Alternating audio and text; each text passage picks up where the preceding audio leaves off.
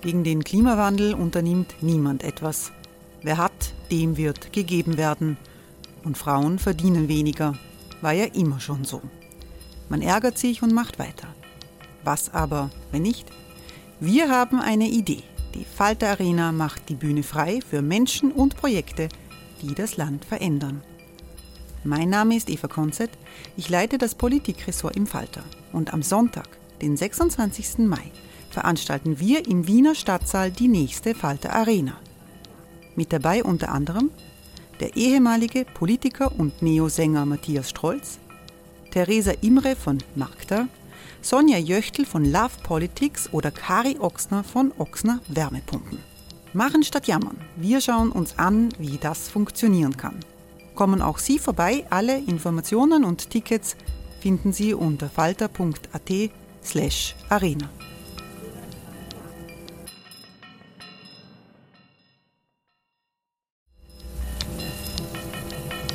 Falter-Podcasts werden durch Werbung unterstützt. Das hilft bei der Finanzierung unseres journalistischen Angebots. Die Erderhitzung ist kein Gefühl, aber mit vielen Gefühlen verbunden. Sorgen etwa oder Angst. Eine Veranstaltung gegen diese Ohnmacht ist Tipping Time, eine Klimakonferenz der Zivilgesellschaft. Von 9.5. bis 11.5. findet Tipping Time in Kooperation von Globe Art, Solektiv und Tangente St. Pölten statt und lädt ein zu Diskurs, Diskussionen und Workshops mit namhaften Vortragenden wie Nikolai Schulz und Friederike Otto. Weitere Informationen finden Sie auf www.tangentesanktpölten.at.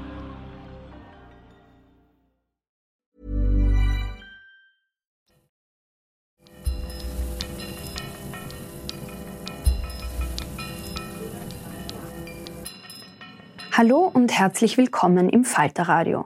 Mein Name ist Miriam Hübel und Sie hören die Audioversion unseres Videoformats Nachgefragt, das mein Kollege Philipp Dietrich und ich gemeinsam hier im Falter produzieren. Und heute geht es um Schönheits-OPs. Die Menschen, die Schönheitsoperationen an sich machen lassen, werden immer jünger. Die Social-Media-Plattformen sind voll mit Videos und Bildern von jungen Leuten, vor allem Frauen, die ihre Operationen, den Heilungsprozess und Resultate präsentieren. Vor allem kleinere Eingriffe, die mit Spritze statt Skalpell durchgeführt werden, sogenannte Injectables, boomen. Viele sehen in den Social Media selbst den Grund für die Zunahme an Eingriffen der ständige Vergleich mit anderen und dann natürlich die Filter, die Augen größer, Nasen kleiner oder die Haut glatter erscheinen lassen. Gefährlicher Trend oder einfach ein transparenterer Umgang mit etwas, das schon länger normal ist. Das wollte Katharina Kropshofer in ihrer Reportage herausfinden. Für den aktuellen Falter hat sie deshalb mit Menschen gesprochen, die Eingriffe schon hinter sich haben, mit Ärztinnen und Ärzten, die die Eingriffe an immer jüngeren Leuten durchführen und mit Betroffenen, bei denen unsachgemäße Behandlungen schiefgegangen sind. Katharina, du hast jetzt sehr lange zu Schönheits-OPs recherchiert. Weißt du jetzt eigentlich, was man bei dir alles so machen könnte? Ja, tatsächlich, äh, ohne dass ich es wollte, habe ich sehr viele Tipps bekommen. Also auch viele Komplimente. Meine Lippen zum Beispiel muss man nicht machen, wurde mir so durch die Blume gesagt. Ähm, aber gerade was so Botox anbelangt, also wenn man ähm, den Falten sozusagen vorbeugen möchte, was so generell ein Ding ist bei Botox, dann macht es auch Sinn, früh anzufangen. Das nennt sich dann Baby-Botox damit sich die Falten quasi gar nicht erst bilden. Und das ist der, der neueste Schrei momentan. Also Mitte 20 bis 30-Jährige, die mit dem Botox beginnen. Wie bist du denn eigentlich auf das Thema aufmerksam geworden? Über TikTok. Ich bin kein großer TikTok-Fan, äh, vor allem, weil ich dann extrem hängen bleibe, wenn ich die App mal aufmache. Und mir ist aufgefallen, dass ähm, sehr viele, vor allem junge Frauen, total offen über dieses Thema sprechen ähm, darüber, wie sie äh, gerade ihre Wunden heilen von, von Brust-OPs etc., aber auch, ähm, dass sie sich ihre Lippen machen etc. Und das Thema ist eigentlich schon, ich weiß nicht, ich glaube vor einem halben Jahr oder so habe ich angefangen, mich damit zu beschäftigen.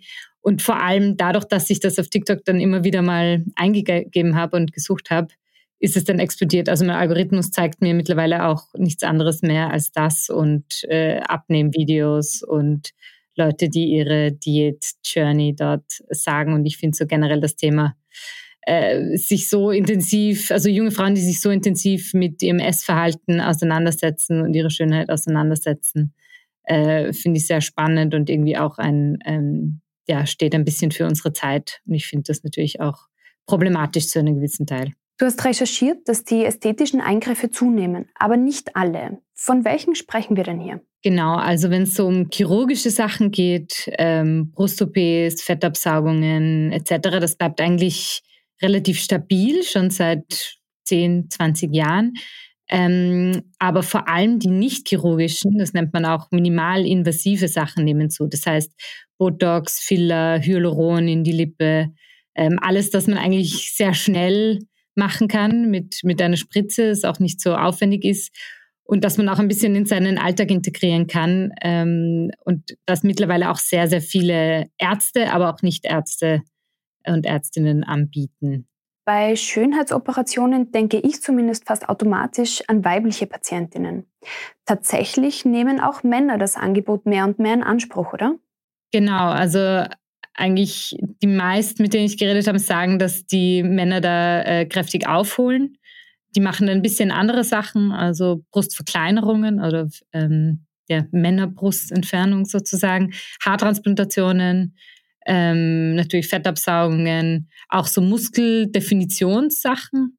Und das ist natürlich auch mit Social Media in Verbindung zu bringen. Also dieser große Fitness-Trend, äh, den es da gibt, äh, den sieht man dann quasi auch schon dort. Und wer darf eigentlich solche Eingriffe durchführen? Es müssten eigentlich äh, laut dem Ästhetikgesetz Ärzte und Ärztinnen sein.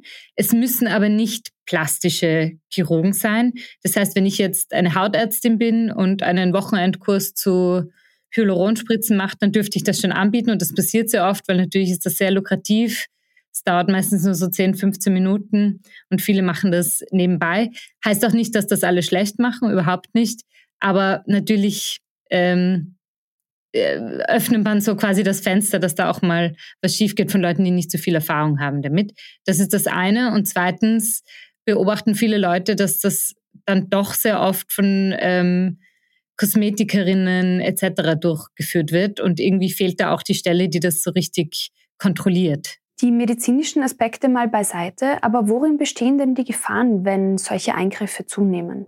Ich glaube, das, was problematisch ist, ist diese Normalisierung des Ganzen. Also mir haben das auch einige Psychologen, Psychologinnen bestätigt, dass wenn du einfach hundertmal am Tag ein Gesicht siehst, das eigentlich nicht der Realität entspricht, das einen äh, Filter drüber hat oder auch wirklich, äh, wo wirklich eine schönheitschirurgische Eingriff irgendwie vor, vorgenommen wurde, dann wird das trotzdem für dich zur Realität. Also du speicherst das trotzdem als Gesicht ab sozusagen. Und irgendwann verschiebt sich einfach das, was für uns als normal gilt und irgendwann dann auch, was für unser Schönheitsideal ist. Also das ist so dieser ähm, psychologische Prozess, der passiert. Und das andere ist natürlich ähm, dieses Vergleichen, dieses Nacheifern von Influencerinnen, die teilweise transparent, aber teilweise natürlich auch nicht so transparent damit umgehen. Und welche Rolle spielen soziale Netzwerke bei diesem Trend? Ich glaube schon, dass Social Media ähm, eine extrem große Rolle spielt. Einfach das, was wir sehen, ähm, die unnatürlichen Schönheitsideale, die es natürlich schon immer gegeben hat in, in Magazinen etc. und Werbung, aber die jetzt einfach noch viel alltäglicher sind, die Filter, die man sich übers Gesicht legen kann und natürlich auch Schönheitschirurgen, Schönheitschirurginnen selbst, die das zum Thema machen und Videos von Celebrities aufgreifen äh, und sagen, ja, was hat denn ähm, Kendall Jenner, Heidi Klum machen lassen? Ähm, wie sieht man das? Oder was würden Sie auch machen? Also wirklich ungefragte Empfehlungen teilweise für Leute, die eigentlich ganz normal, eigentlich sehr schön ausschauen. Weißt du eigentlich etwas über wissenschaftliche Belege für den Zusammenhang von Social-Media-Nutzung und Schönheitsbildern? Es gab eine Studie, ähm, eine sehr breite Umfrage unter Teenagern in Großbritannien, die Social Media stark nützen. Und äh, da kam raus, dass neun von zehn äh, Jugendlichen eigentlich unzufrieden sind mit ihrem Körper und dass 70 Prozent auch bereit wären, sich quasi unter das Messer zu legen, also wirklich eine, eine Schönheitsoperation durchzuführen. Also man sieht schon, wie groß das ist und ich will jetzt nicht klingen wie eine alte Oma, aber natürlich hat es das immer gegeben. Aber ich glaube, dass man an Schönheits-OPs denkt, da war man vor 10, 20 Jahren sicher noch weit davon entfernt. Also ich glaube, das ist einfach viel normalisierter, das auch sehr jung zu machen. In Österreich darf man erst mit 18.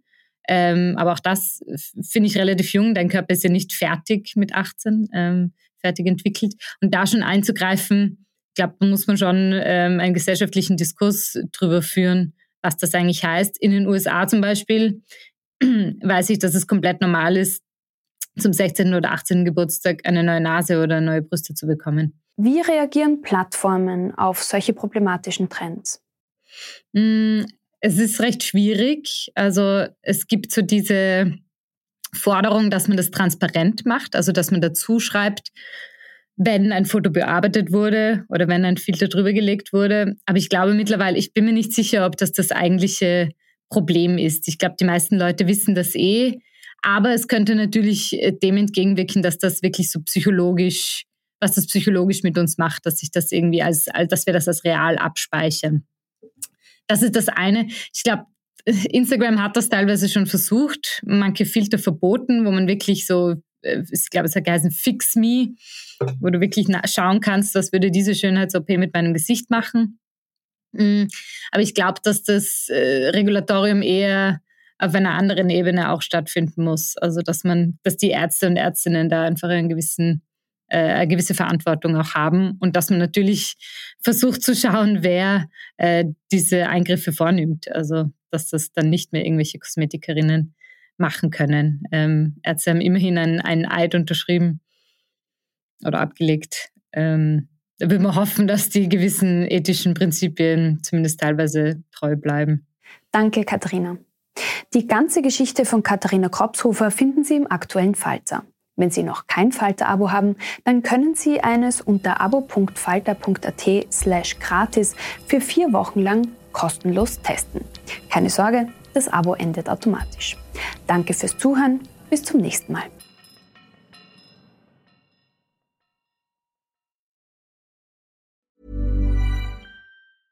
Small details are big surfaces. Tight corners or odd shapes?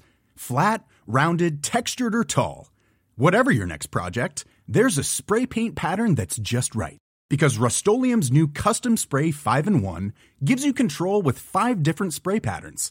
So you can tackle nooks, crannies, edges, and curves without worrying about drips, runs, uneven coverage, or anything else.